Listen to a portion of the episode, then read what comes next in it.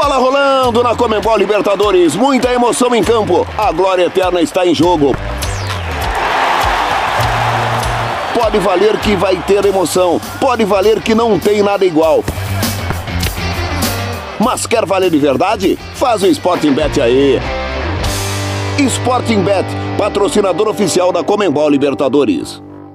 O Sabia Não está de volta, o seu podcast de curiosidades da Comembol Libertadores. Eu sou Jordana Araújo e hoje vamos falar sobre um estreante que já fez história na Comembol Libertadores antes mesmo da fase de mata-mata começar.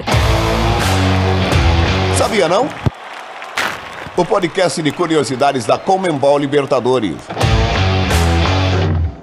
Estamos falando do Deportivo Pereira, o time colombiano que participa esse ano pela primeira vez da Comembol Libertadores e de cara mostrou a que veio. O Pereira está nas oitavas de final do torneio após se classificar num grupo que tinha Boca Juniors, Colo-Colo e Monagas. Na última rodada da fase de grupos, o Deportivo Pereira conseguiu segurar um empate diante do tradicional Colo-Colo do Chile em Santiago. O resultado consagrou o ponto da classificação e da façanha histórica. Pereira foi o único estreante do torneio a conseguir esse feito em 2023. Vale ressaltar que a campanha da equipe colombiana teve uma vitória histórica sobre o tradicional Boca Juniors na fase de grupos, foi por 1 a 1 na Colômbia. Os argentinos passaram em primeiro no grupo e o Pereira em segundo.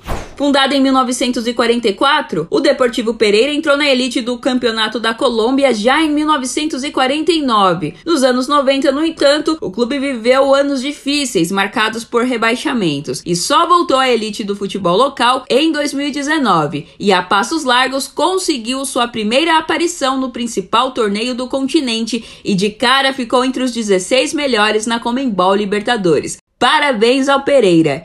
E será que essa história pode encaixar mais capítulos nessa temporada? Vamos acompanhar de pertinho. Na semana que vem, o Sabia Não está de volta. Eu sou Jordana Araújo. Até a próxima.